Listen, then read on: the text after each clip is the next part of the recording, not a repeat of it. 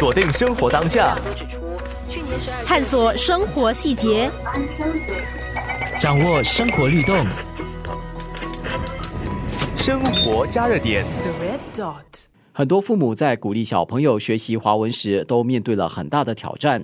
其实，除了上补习中心，青少儿广播演艺组提供的学习环境，更能够让孩子们喜欢上华文华语。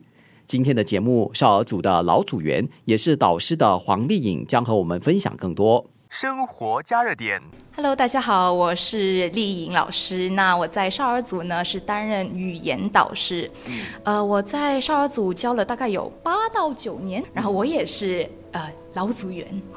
所以小时候也是少儿组的成员。是的，从四岁就开始了。那为什么想到回来少儿组就是当老师呢？哦，呃，我在这里学到了很多，受益良多啦，所以想把呃，尤其是这口标准的话语传承给下一代。生活加热点。现在的小朋友哈，呃，可能也因为大环境的关系吧，在呃日常生活中比较少接触呃华文华语。我相信当爸爸妈妈把他们送来少儿组的时候，老师一定遇到了好多的挑战，是吧？是 是有的，尤其是呃一开始的时候哦，我们有些我们有些小朋友，他们几乎听不懂华语，可能八十到九十八线的呃华语他是听不懂的，呃，那对于这些孩子们呢，我们就需要用到其他的方式，比如说用肢体呀，用一些图片啊，或者是呃用音乐。来作为作为辅助哦，就就让他们呃了解我们到底要传达的是什么。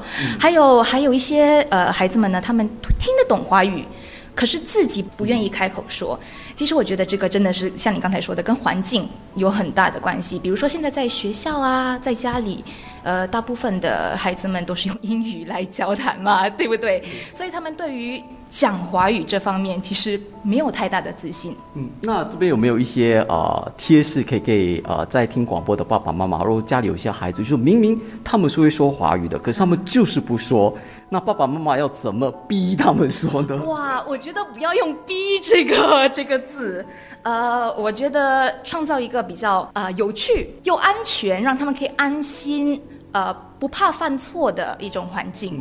让他们在没有压力的情况下哦，可以自然的运用华语。呃，犯错的话，那也不要直接指责，可以从旁协助，比如说用反问的方式，或者是用呃改述的方式，呃来纠正他们啊。这样子他们会觉得说，哎，没有那么大的压力，华讲华语并没有那么的难。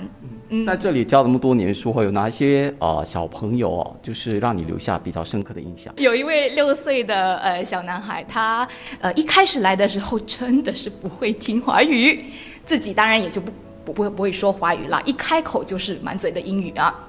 那呃在一年之内呢，我看到他慢慢慢慢的成长哦，从呃一开始不肯说话，到诶可以跟同学们说一两个。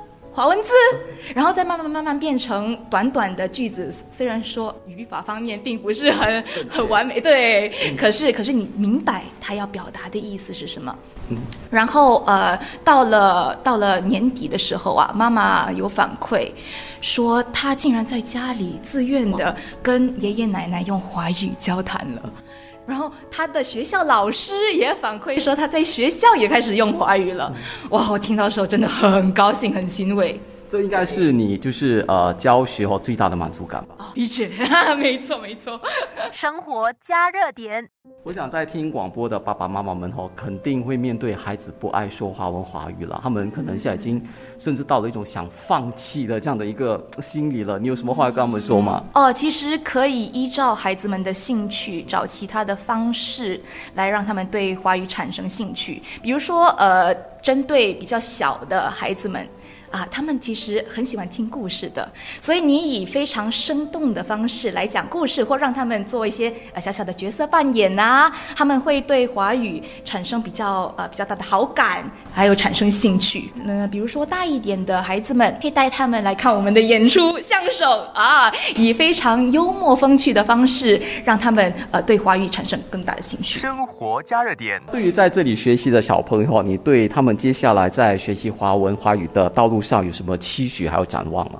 哦，我希望他们呃从一开始的排斥，呃不喜欢说华语，慢慢慢慢的可以自然的在呃课室外面的环境用华语来跟别人交谈，甚至喜欢上这个语言，然后呃学好一口标准的华语。希望他们长大后也可以跟我一样啊，教教其他的孩子们华语，讲华语，讲标准的华语。